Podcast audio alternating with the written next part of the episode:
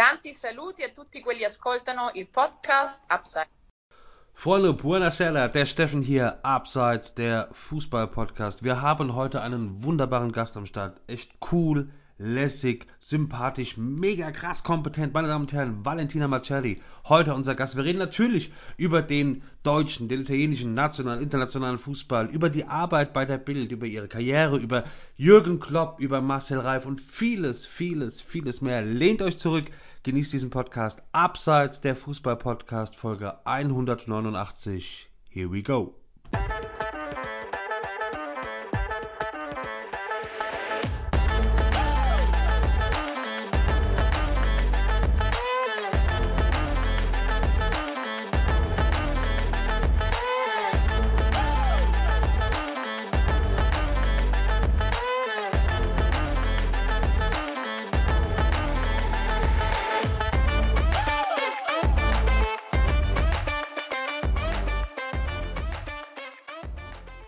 Leute hier. Das ist doch, das ist doch ein Lachtemp, du Lappen. So, bitte, jetzt Kontenance.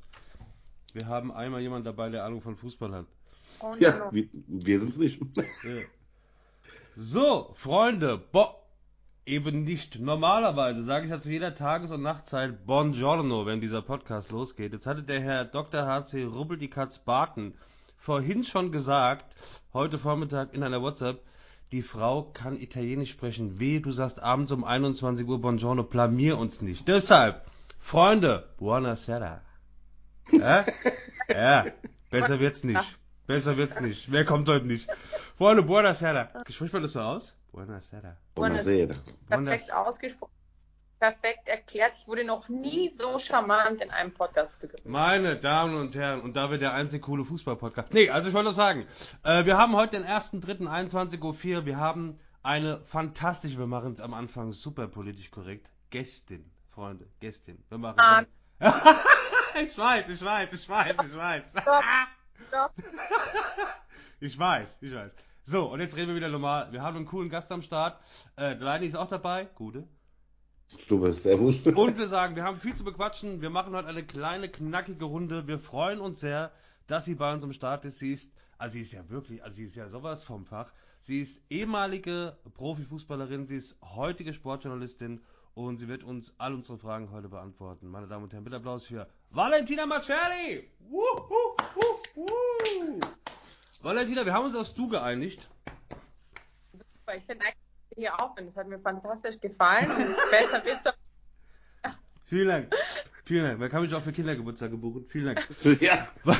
Valentina, die erste Frage an dich, äh, wenn es jemand sagen kann, dann du. Sag uns doch bitte, warum ähm, die Eintracht die Champions League gewinnt. Nee, also da ist schon mal der erste Punkt.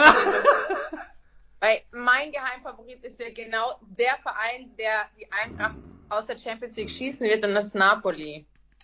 Entschuldigung, ich glaube, wir müssen nochmal neu aufnehmen. Tut Ja. mir leid. Ich war im Stadion. Du warst im Stadion, stimmt. Ja, ich war im Stadion in Frankfurt beim Spiel und man muss ja eins sagen, grundsätzlich, die Napolitaner haben ja diese Saison in der Serie A auch schon überragend. Ich glaube, die haben mittlerweile 17 oder 18 Punkte Vorsprung auf den Tabellenzweiten in der Serie A. Also die Meisterschaft ist in Italien gar nicht mehr zu nehmen. Ich habe die hier und da verfolgt, aber als ich live, wirklich live im Stadion gegen die Eintracht und vor allem, ähm, ich war ja mit den Napolitanern dort. Und äh, die hatten im Vorfeld des Spiels sehr großen Respekt vor Frankfurt. Und die fragten mich, was glaubst du denn? Du kennst ja die Eintracht gut. Und dann habe ich gesagt, die Eintracht ist ein super Club. Die haben in den letzten Jahren eine überragende Arbeit gemacht und die sind auf jeden Fall ein ernstzunehmender Kandidat in internationalen wie nationalen Spielen für alle Vereine. Aber habe ich gesagt, ich glaube, Napoli ist dieses Jahr einfach, die haben nochmal dieses so gewisse Etwas. Ja. Und so war es dann auch im Spiel. Also was, mit was für einer Dynamik und mit was für einer Spielfreude und mit was für einem geilen Fußball, die auch überzeugt haben, hat mich nochmal, obwohl ich die schon echt auf dem Schirm hatte, nochmal positiv überrascht. Aber was mich interessiert, was sagst du denn selbst als Italienerin, dass, dass Napoli nicht so diesen klassischen Catenaccio spielt wie früher, sondern dass die offensiv spielen? Eigentlich entgegen der Tradition. Befürwortest du das? Auf jeden Fall. Also grundsätzlich muss man ja sagen, ist es ja nicht verkehrt, hinten keins reinzubekommen, weil dann kann man schon mal nicht verlieren. Fußball weiß halt Nummer eins. Phrasenschwein, ah. Valentina, ich hab's dabei. Ja. Der Button auch. Ja. Äh, Paletti natürlich schon überragend hinbekommen. Ne? Auch mit vor allem Spielern, die vorher nicht viele auf dem Schirm hatten, wie zum Beispiel ein Quarazkelia oder auch ein ja. Ossiman, die überragend spielen und auch die anderen im Team. Und ich glaube, gerade das macht ja die Napoletaner so unberechenbar. Und vielleicht wird das sogar dafür sorgen, dass in Italien einige Vereine dann diese Spielweise überdenken, weil man sieht, wie viel Spaß so ein Fußball machen kann. Man braucht natürlich den richtigen Trainer dafür, der das auch möchte und der sich das auch zutraut. Und natürlich braucht man auch die Spieler dafür. Ähm, aber es ist schon, also wie die spielen, ist schon echt hohe Kunst das ist ja genau der Punkt. Die Serie A war in den 80ern, wenn du, wenn du jemand warst im Fußball, ja, Maradona und so weiter, Klinsmann, egal wer, dann bist du in die Serie A gegangen. Und Lothar, jeder, ja Lothar Matthäus ist dort Weltfußballer geworden, ja. Ähm, mhm. Und vor allen Dingen, was man halt immer gesagt hat, in den letzten Jahren oder sagen wir mal in den 2000ern war die Serie A nicht so weit oben und viele haben gesagt, es liegt an dem alten Spielsystem und jetzt siehst du aber mit Neapel, was da gehen kann. Osimen, der hat bei Wolfsburg nichts gerissen und der schießt alles kurz und klein im Moment. Also, also Hut ab von, von Neapel. Ich aber bin mein, auch Eintracht-Fan, aber ich glaube auch nicht. Aber meinst du, die können auch die Champions League gewinnen? Oder siehst Napoli? du noch jemand, ja? Also, die sind auf jeden Fall mein Geheimtipp. Ich habe gesagt, die kommen mindestens ins Halbfinale. Das traue ich denen auf jeden Fall zu. Ja. Ich glaube, es kommt dann auch darauf an, wer ihnen zugelost wird. Ähm, wen ich auch diese Saison ganz weit vorne sehe, Manchester City für die Champions. Ähm, Real ist eine Wundertüte, weiß ich nicht. Ähm, Liverpool, glaube ich, ist Endstation jetzt im Rückspiel. Dortmund kann man auf dem Schirm haben, aber auch da kommt es darauf an, wen die zugelost bekommen. Ich würde sagen, Dortmund Endstation Halbfinale spätestens. Und Bayern sehe ich auch als potenziellen Kandidaten fürs Champions League Finale. Ehrlich, wie Bayern? Mhm. Mein Tipp ist, die fliegen gegen PSG raus und dann geht auch der Nagelsmann. Echt? Ja, ich glaube. Ich kann mir nicht vorstellen. Ich glaube, Union war jetzt einfach auch geschwächt durch, durch die internationale Woche, aber ich glaube, äh, PSG, ich glaube, die Bayern haben schon wieder so ein bisschen zu sehr irgendwie das gerade Kreuz, bisschen zu wenig Demut. Ähm, aber ich glaube, der Nagelsmann weiß auch, und ich glaube, diese Nervosität schlägt sich auf die Mannschaft über. Wenn diesmal wieder, also wenn PSG Feierabend ist, dann das hält der Nagel, da kann der Nagelsmann nicht bleiben, kann ich mir nicht vorstellen. Sagen viele. Ja. Wie siehst du denn, äh, sorry, ja? Ja, nee, achso, mal, Entschuldigung. Mal ja äh, Tuchel auch auf dem Markt noch immer ist. Ne? Das ist halt auch so eine Sache. Angeblich war ja Nagelsmann, gab es ja das Gerücht vergangene Woche, ähm, ein heißer Kandidat auf die Klopp-Nachfolge in England. Ja. Also das Gerücht stimmt nicht, zumindest was unsere Infos sind. Ähm, das ist völliger Quatsch. Aber ähm, Nagelsmann, auch wenn die Bayern immer betonen, dass er ein langfristiges Projekt ist und er ist auch ein guter Trainer, ist noch verdammt jung, der muss halt noch viel lernen in dem logischerweise. Aber ähm, wenn die gegen PSG auch rausfliegen, dann wird es schon auch für ihn ungemütlich. Ja, Herr Baden, ja. Nee, nee, stimme ich vollkommen zu, sehe ich genauso. Das wird knapp. Nagelsmann hat halt immer noch diesen Nachteil, dass er bis jetzt nicht wirklich viel gewonnen hat. Und der, die meisten Bayern-Trainer. Bitte? Er ist natürlich auch noch sehr jung. Ja, ja. Dann, ja, aber das ist natürlich was, was du dann in München wahrscheinlich in, ja, der ist noch so jung, vielleicht ja. hätte er später kommen sollen und so weiter. In, in Ancelotti hätte vielleicht noch eine Chance bekommen. Ja, ja, aber als so. Spieler, wenn, wenn das bei einem Spieler so ist, heißt das immer, dass das ewige Talent, der muss jetzt mal funktionieren. Also à la Julian Brandt.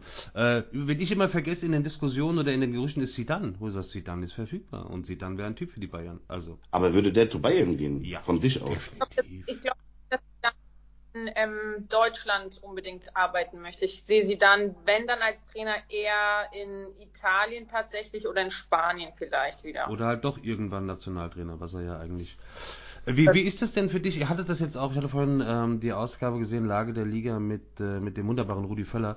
Ähm, wie ist das denn äh, Thema auch immer wieder äh, Kauf, Verkaufen, irgendwie die großen Financial Fairplay und so. Wie siehst du das denn, was, ähm, also jetzt gerade Thema Champions League, äh, den deutschen Fußball, den internationalen Fußball, was diese, was diese Unmengen an, an Kohle betrifft? Muss man sich daran gewöhnen? Wir haben über die, die Diskussion im Podcast äh, Traditionalist gegen Moderne. Äh, wird sich das nochmal ändern oder muss man diesen Drop einfach lutschen zu sagen, ja, im im Fußball fließt viel Kohle, Feierabend. Im Fußball fließt viel Kohle, Feierabend, glaube ich. Also ich finde ja den romantischen Ansatz schön, nur ähm, mache ich euch mal ein Beispiel, meine Eltern. Mein Papa ist ein sehr traditioneller Typ. Der trägt seit 30 Jahren Levi's 501er Jeans. Ähm, Blaues Hemd, klassisch italienisch gekleidet, dunkelblauer Pullover drüber und äh, beige oder braune Schuhe, ja. Finde ich gut. In der, in der, also im Fashion-Bereich geht das auch nur. Er mag zum Beispiel gar nicht alles, was digital ist. Also oh. er ist halt super oldschool ja. und hat ein eigenes Restaurant und das Ganze, was so Webseite, E-Mail-Adresse etc. betrifft, hat er einfach, hat er einfach nicht. Also er führt ein sehr gut besuchtes Lokal in Nürnberg, ohne eine Webseite oder eine E-Mail-Adresse zu haben. Und warum? Weil er es kann. Ja, bis zu einem okay. kommt das große Aber. Ja er kann es auch nur, weil meine Mutter ihn dabei unterstützt und diese ganzen Sachen dann auch dementsprechend regelt. Er hat jetzt mittlerweile auch eine eigene Instagram-Seite und so weiter. Das heißt jetzt nicht, dass dadurch die Gäste kommen oder nicht kommen, aber es gehört halt einfach dazu. Und wenn er jetzt beispielsweise meine Mama nicht hätte, die ihn dabei unterstützt, würde es halt schon kritisch aussehen. Weil er halt alles, was mit Technik zu tun hat, beherrscht er einfach nicht, weil er es nicht wollte, weil er halt aus einer Zeit kommt, wo es das nicht gab und er hat sich dagegen gewehrt. So, Du kannst aber dich nicht gegen den Lauf der Zeit wehren. Du kannst natürlich deine Werte beibehalten, was ich finde auch was schön ist und was mir auch heutzutage größtenteils fehlt, gewisse Werte. Aber du kannst dich nicht gegen den Lauf der Dinge wehren, weil ansonsten bleibst du zurück. Und deswegen glaube ich, dass wir, dass der Fußball immer irgendwo ein Stück weit diese Basis haben muss und diese Liebe zum Fußball auch haben muss. Aber du kannst als Verein nicht sagen, dass du dich gegen alles, was hier gerade passiert, einfach, dass du die Augen verschließt und dich dagegen mit Händen und Füßen wehrst, weil du wirst diesen Kampf verlieren. Oder du sagst halt, okay, ich möchte nicht erfolgreich sein und dann kannst du es machen. Aber am Ende des Tages ist es Leistungssport, es ist ein Wettkampf, jeder will gewinnen. So. Und deswegen, du kannst dich dagegen nicht wehren. Es ist leider so. Ich finde es auch unfassbar, was da zum Beispiel in England gerade abgeht, was für Summen da krank. Es ist wirklich krank aber die können es halt leider. Und was man auch dazu sagen muss, wenn man aber die Werte dann nicht beibehält, sehen Chelsea beispielsweise, die geben im Winter 330 Millionen aus und verlieren dann 0-1 gegen ähm, den BVB. ja? Genau. Also, finde den Fehler, finde den Fehler, ja. Also wenn du nur das Geld raushaust und diese gewissen Werte nicht hast, weil du das nicht vermitteln kannst an die Spieler, worum es hier wirklich und du die Spieler nur lockst mit dem Geld und gar nicht irgendwie guckst, dass die auch zum Verein passen oder dass sie zur Spielweise des Trainers passen etc., dann wird der Erfolg auch ausbleiben. Aber du kannst dich nicht dagegen mit Händen und Füßen wehren und sagen, äh, wir sind Fußball ist äh, Tradition und wir wollen das alles nicht und wir verschließen jetzt einfach die Augen und nein, wir werden für immer nur für 15.000 Zuschauern spielen und wir möchten das nicht und bei uns entscheiden immer noch die Mitglieder über alles und es geht halt nicht.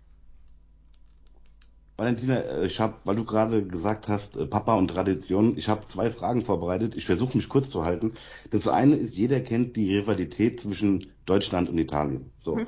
Ich habe, äh, wir haben natürlich recherchiert, du hast für drei deutsche U-Mannschaften gespielt. Hm. Als du deinem Papa gesagt hast, dass du für Deutschland spielen willst, sehr gut. War da, hing der Haussegen schief oder hat er das akzeptiert und gesagt, na mach mal, ist alles gut? Nein, er hat das natürlich akzeptiert, weil äh, zumal die Frauennationalmannschaft, die Deutsche, zu dem Zeitpunkt die beste äh, nach Amerika auf der ganzen Welt war. In Europa sowieso die beste, zumal ja meine Eltern auch schon seit ewigen äh, Jahren in Deutschland leben und ich in Deutschland aufgewachsen bin. Und da äh, hat dann natürlich erstmal der Stolz gesiegt ähm, meines Vaters. Also der, mein Italiener generell sind ja sehr fußballverrückt, ob Frau, ob Mann. Also die sind so Fußball begeistert und Fußball verrückt. Und anfangs wollten ja meine Eltern nicht, dass ich Fußball spiele, weil sie es halt für ein Mädchen zu der Zeit auch nicht so gehörte und die hätten halt ihre Tochter lieber irgendwie beim Tanzen gesehen oder bei der rhythmischen Sportgymnastik oder beim Ballett oder keine Ahnung was. Ähm, aber als er dann gemerkt hat, dass ich wirklich Talent habe und immer erfolgreicher wurde, dann war er natürlich super stolz. Und äh, ich glaube, für meinen Papa war es noch schlimmer als für mich, als ich mit dem Fußballspielen aufgehört habe, weil seine Wochenendbeschäftigung war immer meine Spiele zu gucken. Aha. Die hatte er dann nicht. Cool. Ja. Ah, das ist sehr gut. Äh, die zweite Frage, ähm, was das betrifft, ist, äh, Steffen und ich, wir sind in Frankfurt-Feschenheim groß geworden. Das ist ein zweigeteilter Stadtteil. Wir haben uns im Kindergarten kennengelernt. Ich bin irgendwann auf die andere Seite gezogen und ab da, mit zwölf ungefähr, waren 80 Prozent meiner Freunde Italiener, weil dieser Stadtteil lag wirklich in italienischer Hand. Alle aus Sizilien, Messina, Catana, äh, Catania, äh, Massara del Vallo, einer Neapolitaner. Und ähm, worauf ich hinaus will, ist, wenn Fußball EM oder WM ist, da hattest du wirklich Spaß. Und es war, aber ich muss dazu sagen, es war Rivalität, es war kein Hass, weil das wird auch immer oft behauptet. Mhm. Es war eine starke Rivalität. Aber Lani, kannst du dich auch ein bisschen, du kannst doch auch ein bisschen Italienisch, oder? Das bisschen, was ich verstehe, ist Sizilianisch, ja. aber auch nur, wenn ich drei Wörter in einem Satz zusammen äh, würfeln kann kein Sizilianisch. Also mein Onkel ist ja Sizilianer und wenn der richtig Dialekt redet, verstehe ich ihn nicht. Ist das, das so ein Unterschied oder was zwischen Italienisch? Ja. Die, Ital ah. die Sizilianer zum Beispiel in Italienisch, im normalen Italienisch heißt, er heißt Louis, aber die sagen Idru. Also das sind ja, ganz, ganz, ganz andere Wörter teilweise. Und wenn bei uns dann zum Beispiel 96 ist Italien vor Deutschland rausgeflogen, ja, äh, da habe ich mir ein Megafon, ich habe mir ein Megafon gekauft Balkon, am nächsten Morgen um sieben und habe geschrien, Kofferbasken 98, als wir rausgeflogen sind habe ich im Riederwald geschaut. Der Riederwald hat am Ende der Straße begonnen, wo ich gewohnt habe. Und nach dem Ausscheiden gegen Kroatien 0 zu 3 dachte ich mir, scheiße, ich kann nicht nach Hause, die wissen, ich bin hier. Ich kam in meine Straße rein, Feuerwerk, Feuerwerk, wirklich. Meine Frage, wie kommt diese spezielle Rivalität zustande? Warum gerade Deutschland-Italien? Ich glaube einfach, weil es ähm, der beliebteste Urlaubsort wahrscheinlich der Deutschen immer Italien war und weil das so nah beieinander war. Also mhm. weil, äh, weil Deutsche auch gerne in Deutschland zum Italiener essen gehen, äh, weil Deutsche einfach unfassbar gerne nach Italien ähm, in den Urlaub gehen. Eros weil, Ramazzotti? Oh, oh, oi, oi, oi. Auch ist, also wenn man so in Bayern lebt, in München oder Nürnberg, ist ja die Fahrt nach Italien ganz kurz, ist ja sehr, sehr nah und ich glaube, das kommt einfach daher. Es ist so, man sagt immer, Hass und Liebe liegen nah beieinander. So ist es. Willkommen in der Freundschaft von Herr Barton und mir. Und, äh, Deutschland lieben sich halt einfach sehr innig und manchmal kracht es dann halt. Das ist halt manchmal. Was sich liebt, das neckt sich. Das ist Richtig, so. was sich liebt, das neckt sich. Aber wie man sieht, wenn die Liebe wirklich da ist und echt ist, dann übersteht es jede Neckerei. So, das ist der Punkt. Glaube ich, äh, hat noch kein Deutscher, weil ja. Italien 2006 zum Beispiel. Ja. Alle gegen Gut, ja, also jetzt, was haben wir denn noch so? Nein, ja, wir können jetzt auch Abmoderation. Nein, ja. das, möchte ich, noch dazu sagen. Ähm, an dem Abend, wo die das Feuerwerk losgelassen haben, da standen auch die Eltern meiner Kumpels dabei. Nur weil die wussten, ich komme. Und am nächsten Tag von meinem besten Freund damals, Toni, Antonio, die Mama kam zu mir, hat mir in den Arm genommen, die war auch am Vorabend dabei und sagt, alleine tut der weh. Ja? Und dann, alles gut. Und dann, tut der weh. Ja? Also das war wirklich, das war nur Fußball und danach haben sich alle wieder lieb gehabt. Gut, ja. äh, Herr Barton, vielen Dank und alles weitere in deiner Autobiografie. Valentina, ja. ich wollte, nee, ich wollte mal fragen, äh, weil du es vorhin auch kurz angesprochen hast. Äh, der Line ist immer wieder fasziniert davon, ich bin fasziniert davon. Äh, man hat immer das Gefühl, äh, die Bild ist, äh, was, was die Informationspolitik betrifft, so nah dran wie kein anderer. Muss jetzt nicht on Detail gehen, aber geh ruhig ins Detail. Wie muss ich mir das vorstellen? Also woher bekommt die Bild, also die Bild meldet zwei, drei, vier Tage später die anderen und die Bild hat recht. Also wie muss ich mir diese Vernetzung vorstellen oder was habt, was, was geht da bei der Bild ab, dass sie so krass gut und schnell informiert sind? Kannst du ja verrät auch niemand. Aber grundsätzlich ist es, ist es so. Ähm, das ist auch eine Sache, die mich, als ich ähm, zur Bild kam, extrem überrascht hat. Und was ich auch dazu sagen muss, weil ja grundsätzlich immer so ein bisschen das Vorurteil gilt, dass ähm, Bild ist gleich blöd. Mhm. Äh, der journalistische Anspruch, den dieser Verlag hat an seine Reporter und an seine Journalisten, ist extrem hoch. Ähm, die größte Kunst meiner Meinung nach des Journalismus ist das, was die Bild am besten beherrscht, und zwar das Zeilenmachen. Weil das Zeilenmachen, darin musst du die Kerninformation ganz kurz und knapp zusammenfassen, sodass sie für den Leser so interessant ist, dass er das lesen möchte. Und dieses Zeilenmachen ist eine Sache, die lernst du bei Bild wirklich von der Pike auf. Und das ist meiner Meinung nach die größte Kunst des Journalismus. Ihr werdet jetzt lachen, aber so habe ich das wirklich wahrgenommen. Die größte Kunst des Journalismus, die die Bild einfach sehr gut beherrscht. Und um darauf zurückzukommen auf deine Frage, es ist halt so, dass die Bild sehr, sehr starke Reporter hat. Mhm. Reporter sind wie Spielmacher, die Nummer 10 auf dem Spielfeld, die halt die entscheidenden Pässe spielt. Ja. Die mal diese genialen Pässe spielt, mit denen keiner rechnet. Die das Auge haben für, für das ganze Spielfeld. Und diese Spieler sind bei Bild einfach unfassbar stark und unfassbar gut vernetzt und die liefern diese Informationen tatsächlich. Hattest du das denn schon mal, dass jemand gesagt hat, oh, bei der Bild ist er jetzt, ach herrje, oder ist dir das für... Auch, ja? Nee, nee. Ja, ja. Aber ähm, ich mache mir da gar nichts draus. Also mir schreiben ja auch oft viele so äh, Sachen wie, ähm, du bist so eine gute Moderatorin, aber schade, dass du beim falschen Arbeitgeber bist. Habe ich schon ganz oft gehört. Ähm, ich lade nur jeden, der ähm, möchte und journalistisch irgendwo arbeitet oder den Beruf machen würde, lade ich herzlich dazu ein, gerne mal einen Tag bei Bild zu verbringen und dann können wir nochmal miteinander reden. Das ist schon eine Maschine. Dieser Verlag, diese Zeitung ist schon eine Maschine. Und du siehst es ja auch bei unserer Arbeit für den Podcast. Ich habe auch mittlerweile ein Bild Plus Abo, weil ich will die Nachricht sofort lesen können. So. Und ich habe auch jahrelang geschimpft, wie jede, aber trotzdem liest sie. In dem Fall ist es selten und, eine Ente dabei, das muss man wirklich sagen. Also ja, das ist, ist selten. Das, das ist, der Punkt. Und das musst du. Und Marcel Reif äh, hat ja auch seinen Podcast. Also insofern. Hat Marcel Reif ja. mal über uns gesprochen eigentlich? Nur so. ja, er hat mir ja gesagt, du musst da unbedingt mitmachen. L-O-V-E? Marcel. Nein, so, gut, mein Abend ist gelaufen. Sehr gerne, also liebe Grüße an der Stelle. Lieber äh, Reif, ja. Er ist, er, ist ein, er ist wirklich super kompetent. Super. Ich habe selten einen Menschen erlebt, der so eloquent ist und so wortgewandt wie Marcel Reif. Wirklich. Ich habe es am eigenen Leib erfahren ja, beim ersten wenn Mal. Er, wenn er freiwillig einen Podcast mit dem Leini macht, ist er auch noch ein guter Mensch. Also das muss man echt. Ja. Und auch immer gut gekleidet. Also top. Top, wirklich top. Ja. Nee. Herr Barton? Äh, ja, ich hätte ja. noch ähm, eine Frage. Was sagst du denn zum Europa League Duell Freiburg gegen Juve? Oh. Sehr geil, oder? Auf oh. jeden Fall. Allein, dass sie mal wieder hier in Deutschland spielen, super. Und äh, Vincenzo Grivo hat auch schon seinen, seinen Senf dazu abgegeben. Er sagt, ich freue mich, meine Familie sind Juve-Fans. Hast du einen Bezug oh. zu Juve irgendwie? Bitte? Hast du irgendeinen Bezug zu Juve? Ja, mein Papa ist Juve-Fan tatsächlich. Hey, guck. Da, siehst du, da komm mal. Ja. Er Was kommt denkst... aus Juve-Fan, ein bisschen komisch, aber ja. Was glaubst du, wie das Duell ausgehen wird? Hat Freiburg eine Chance? Ich glaube nicht. Schwer, ne? Mhm. Schwer, die alte Dame. Also... Ich glaube ehrlich gesagt nicht. Nee, Juve hat unfassbar gute Spieler. Die hatten halt die letzten Jahre Probleme in der Vereinsstruktur, nicht unbedingt bei den einzelnen Spielern, aber in der Vereinsstruktur. Weil wenn du dir anschaust, was die teilweise für Spieler haben und auch wenn du dir jetzt das letzte Spiel angeschaut hast, die haben auch in dieser Saison noch einiges gut zu machen. Also die brennen, weil die wissen, wir müssen, weil denen ja auch diese 15 Punkte in der Serie A abgezogen wurden. Und von daher haben die gerade so dieses, wir müssen was beweisen. Und im, wir haben es auch bei Bayern gegen Union gesehen. Wenn gute Teams diesen Mechanismus anschmeißen, dass sie etwas gut zu machen haben, dann sind die schwer aufzuhalten. Und wenn du dir die Qualität der, ich meine, nenn mir einen Spieler bei Freiburg bei allem Respekt, der das Niveau von Di Maria ja, da wird ja. schwierig. Da wird schwierig. Da Vincenzo Grifo, aber auch nicht ganz, sehr gut. Okay. Ja, aber das ist schon nochmal eine, eine, andere Liga. Außen, ja. Freiburg ist eine super Mannschaft und was ja. Freiburg auszeichnet, ist, dass sie für die Mittel, die ihnen zur Verfügung stehen, wirklich das Maximale rausholen. Aber es, ja.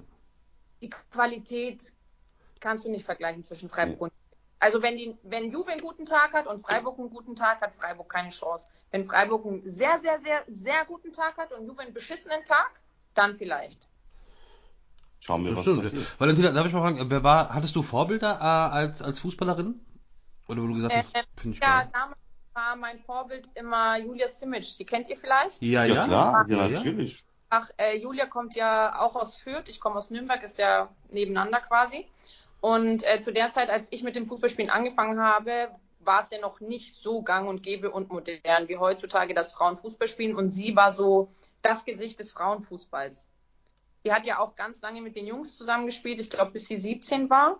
Und ich war ja auch auf der Sportschule und habe da immer mit den Jungs vom 1. FC Nürnberg trainiert und dann bei den Mädels gespielt. Und äh, Julia war damals mein Vorbild und ist heute eine sehr gute Bekannte und eine gute Freundin von mir. die wir auch nochmal fragen müssen. Sie hat uns eine Zugabe, ja, ja, eine genau, Zusage für nach der WM gegeben. Da muss ich nochmal nachhaken. Siehst du mal. Die ist echt ja. eine Topfrau. Valentina, aufgrund der Zeit, ich hätte jetzt noch drei kurze, knackige Themen, beziehungsweise mit Bitte um äh, kurze, knackige Antwort. Zum einen die Frage an dich, weil es auch mal wieder bei uns im Podcast Thema ist. Äh, unser deutscher Trainer in England, Kloppo. Siehst du eine Wahrscheinlichkeit, äh, dass Kloppo irgendwann, egal was passiert, bei Liverpool gefeuert wird? Oder kannst du dir das vorstellen, wenn, dann müsste er freiwillig gehen? Ich glaube, der wird nicht gefeuert. Also ich glaube, Jürgen Klopp wird Liverpool nur verlassen, entweder wenn sein Vertrag ausläuft und er entscheidet sich dafür, den nicht zu verlängern, oder wenn er sagt, ich schaffe das hier nicht mehr, ich schaffe auch den Umbruch nicht mehr, meine Ehre ist vorbei, es ist an der Zeit für mich zu gehen. Aber dass Jürgen Klopp in Liverpool gefeuert wird, halte ich für ausgeschlossen. Meinst du, dass der, dass der selbst den, den, also gerade wenn vielleicht der Akku so ein bisschen äh, aller Eberl, wenn der Akku leer ist und der Kopf voll, äh, dass er noch die, die Muse hat, das selbst entscheiden zu können, wirklich zu sagen, okay, ich glaube jetzt hier ist Feierabend? Die Muse, das selbst entscheiden zu können, schon. Ich glaube, er muss einfach wissen, habe ich noch in meinem Alter und nach dem, was ich geleistet habe in Liverpool, die Kraft, den Umbruch nächstes Jahr mitzugestalten, weil die brauchen einen definitiv ja, dringend, dringend. Einen Umbruch auch oder ist mir das zu anstrengend? Und diese Entscheidung muss er einfach selber für sich treffen. Ich kann es ehrlicherweise nicht einschätzen, wie der aktuelle Stand ist. Ich finde in den Pressekonferenzen und auch wenn man ihm zuhört, merkt man schon, dass er teilweise nach Antworten sucht, mhm. was für mich ist, weil normalerweise hat er immer Antworten parat. Mm, ich glaube, das hängt jetzt auch ein bisschen davon ab, wie sich jetzt die restlichen Spiele dieser Saison ähm, auswirken, auch auf seine mentale, ähm, auf seinen mentalen Zustand und auch was sich so ergibt für den Sommer schon mal. Also mit Blick auf zum Beispiel Bellingham, kommt er, kommt er nicht, ne, etc. Also wie wahrscheinlich ist es, wenn ich mir diesen Umbruch wirklich gebe, wie wahrscheinlich ist es, dass wir dann auch erfolgreich wieder werden? So, ich glaube, das sind die zwei Komponenten. Habe ich genug Kraft, diesen Umbruch selber nochmal mitzugestalten und sieht es in den nächsten so Wochen so aus, als ob dieser Umbruch erfolgreich werden würde oder nicht? Das sind, glaube ich, die zwei Faktoren, die da in seiner Entscheidung wahrscheinlich die große ähm, Rolle spielen. Oder Herr Barton, sorry, hast du noch was redaktionell? Ja, ich hätte noch eine Frage an Valentina ja. mit einer ganz kurzen Antwort, ja oder nein. Schalke 04, Abstieg, ja oder nein? Obacht, Shitstorm, Obacht. Ja. Nein. Okay. Dass sie bleiben?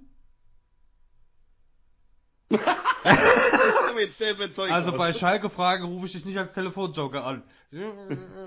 Okay. okay. Nein, also hättet ihr mich jetzt vor zwei, drei Wochen gefragt, steht Schalke schon als Absteiger fest, hätte ich gesagt ja. Ja, aber jetzt gerade? Gerade hm. eine zehnprozentige Hoffnungschance. Ist nicht, okay. nicht komplett verkehrt. Äh, und dann wollte ich noch zwei Fragen. Du hattest ja, äh, ihr hattet ja Rudi Völler zu Gast. Großartig, großartig, großartig. Äh, glaubst du, weil du hast ja auch Backstage ihn erlebt, den Spirit, was können wir als deutsche Fußballfans oder als Fans der Nationalmannschaft, können wir uns auf 24 freuen oder was meinst du, wie die, wie die Lage ist der Nationalmannschaft? Ich glaube, man kann sich auf jeden Fall auf 24 freuen. Ich glaube, Rudi Völler ist es ein sehr, sehr großes Anliegen, vor allem das Image der deutschen Nationalmannschaft wieder aufzupolieren. Und wenn es einer kann, dann er. Man merkt auch, dass er einfach für den Fußball noch immer brennt, auch wenn er eigentlich gesagt hat, er will das nicht mehr. Ähm, er hat genug. Aber ich glaube, ähm, er liebt diesen Sport einfach zu sehr und er liebt auch die deutsche Nationalmannschaft sehr und ihm ist es ein sehr großes Anliegen, den Fußball wieder zu dem Fußball zu machen, den man in Deutschland mit der Nationalmannschaft eigentlich jahrelang assoziiert hat. Ob dann 2024 der Titel drin ist oder nicht, gestellt. Aber was Rudi Völler auf jeden Fall schaffen wird, ist wieder dieses Wir-Gefühl zu transportieren. Also, dass die Deutschen sich wieder mit ihrer Nationalmannschaft identifizieren, weil persönlich fand das ehrlicherweise erschreckend, wie wenig Identifikation von zu Hause bei der WM in Katar da war. Da taten mir die Spieler ehrlicherweise auch leid. Und ich finde das teilweise in Deutschland auch nicht schön, dass immer alles so extrem ins Negative gezogen wird. Also sobald was ist, dann wird da immer, also ist jeder so wartet gefühlt nur darauf mit der Moralkeule. Und da schließe ich uns teilweise auch Medien mit ein. Aber wenn du mich persönlich als Valentina fragst, jeder wartet in Deutschland immer nur darauf, mit der Moralkeule irgendwo draufhauen zu können, anstatt dass man dieses familiäre Gefühl, was es zum Beispiel und diesen Nationalstolz, den es in anderen Ländern gibt, in Italien, in Frankreich Krass, oder in anderen, das fehlt in Deutschland. Ja. Das wünsche ich mir persönlich für die deutsche Nationalmannschaft und vor allem auch für die Fußballer und für die Spieler, die dann bei solchen Turnieren antreten, weil für die war das in Katar auch nicht einfach. Ja. und für die wir wünschen, dass ihr eigenes Heimatland sich wieder mehr mit der deutschen Nationalmannschaft identifiziert, weil ich glaube, es gibt nichts Schlimmeres, als zu wissen, als Nationalmannschaft, unser Land steht gar nicht hinter uns. Das, das ist. Gibt es eigentlich in Italien noch Zigeunerschnitzel oder seid ihr auch am Gendern oder wie ist es in Italien? Nee, da gendert ich, also nicht. Voll also, cool. uns auslachen. Also, ich finde ja, ich, also, ich bin ja sehr pro Frauen. Ja, also gerade als junges Mädchen in einer Männerdomäne wie dem Fußball ähm, bin ich eine totale Frauenfreundin. Also eine, die andere Mädels und Frauen auch unterstützt und fördert. Aber dennoch sage ich, trotz allem meiner Meinung nach, ist es gut, dass Mann Mann ist und Frau Frau ist. Ja, dass es zwei verschiedene Rollen gibt. Der Lali entscheidet das morgens immer beim Aufstehen. Ja. Ja. muss man auch nicht krampfhaft irgendwie so künstlich aufblasen und zusammenfügen, sodass es nur noch eins ist. Also es, wenn ich dann teilweise höre, dass irgendwo Toiletten nicht mehr in Mann und Frau getrennt werden sollen, sondern Entschuldigung, dann will ich da nicht mehr auf Toilette gehen. Genau. Ja, ist wirklich. Nee, Ja. mag die- aber manchmal ist es auch so, dass man ein bisschen auf die eine Seite übertreiben muss, um sich dann wieder in der Mitte einzupendeln. Nur dieser ganze Gender-Wahnsinn und diese unfassbare Gleichberechtigungsdebatte und dann zwanghaft irgendwelche Quoten einführen, das ist einfach. Ah, das hattest du auch mal gesagt, du bist gegen die, gegen die Frauenquote und ja. Ja, habe ich auch wieder einen Shitstorm ausgelöst, aber ist mir auch egal. Der große Carlo Pedersoli, bekannt als Bud Spencer, hätte gesagt, Futte Denne, scheiß drauf. Ah, wir haben den Titel dieser Folge. So, Oh, das- ah, darf man das? Ach, bitte, ne, scheiß ja drauf. Äh, Valentina, und dann noch die Frage an dich, ähm, wer wird deutscher Meister? Mhm, Mm, Boris Dortmund. Sehr geil, sehr gut. Der ist mal seit zehn Jahren was anderes als die beiden werden Meister. Sehr schön, das gefällt Ja, mir. Da können wir doch. Äh, es diese Saison nicht schaffen, dann schaffen sie es wirklich nie wieder, weil gerade hat Borussia Dortmund einfach einen unfassbaren Lauf und die Bayern stellen sich diese Saison einfach auch schlecht an, muss man auch einfach ehrlicherweise attestieren, wenn die Bayern ähm, auf ihrem Top-Level wären, glaube ich, wird es für Dortmund trotzdem nicht ganz reichen, aber dadurch, dass die Bayern nicht auf ihrem Top-Level sind und Dortmund aber auf ihrem absoluten Top-Level aktuell, Ja. glaube ich, ist die Chance dieses Jahr sehr, sehr groß, dass Dortmund am Ende die Meisterschaft gewinnt. Aber was passiert, wenn die Gerüchte aufkommen von der Bild? Äh, Bellingham geht demnächst nach England in der nächsten Saison und Julian Brandt, die Bayern wollen ihn. Dann ist vielleicht doch Ist nicht. egal, dann wird Also? sich Jude Bellingham den deutschen Meistertitel verabschieden wollen. Und das wird dann sein großes Ziel Hm. sein, in Dortmund noch was zu hinterlassen, weil Jude Bellingham ist einer, den schätze ich zumindest so ein, für sein Alter extrem reif und auch Das stimmt. und äh, der wird von sowas auch nicht aus der Fassung bringen. Und ich glaube, der ganz ihm geschenkt hat, was er in Dortmund natürlich geleistet hat, keine Frage. Aber Dortmund war natürlich sein großes Sprungbrett. Das muss man Das einfach auch es. dazu sagen. Das ist es. Das weiß er wohl zu schätzen. So schätze ich ihn ein. Und ich glaube, er würde sich gerne aus Dortmund dann mit, mit einem Titel verabschieden. Also mit, er würde gerne etwas hinterlassen, glaube ich, auch wenn er geht. Damit. so, Ja. bitte. Könnt ihr da, weil ich bin ja echt ein großer Freund der Sprache, aber ich kann sie leider nicht. Äh, Valentina, darf ich dich noch bitten, nochmal zu sagen, äh, liebe Grüße an die Hörer von Abseits der Fußball-Podcast. Auf Italienisch. Auf Tanti saluti a tutti quelli ascoltano il podcast Upside. Boah, runter wie diese Sprache. Äh, und ich würde gerade noch, weil der, der Lani hat ja auch sein Nachthemd schon an, Ja. gerade noch ein, ein Setfoto machen und sage, Valentina, vielen, vielen, vielen Dank. Große Freude, große Ehre, vielen Dank. Und du bist jetzt in Berlin. Liebe Grüße nach Berlin. Danke, liebe Grüße an euch. Wo, seid ihr Frankfurt? Frankfurter Bube. Tanti saluti a Francoforte. Danke. Valentina, vielen Dank und schönen Feierabend. Grüße. Grazie. Tschüss. Danke. Ciao, ciao.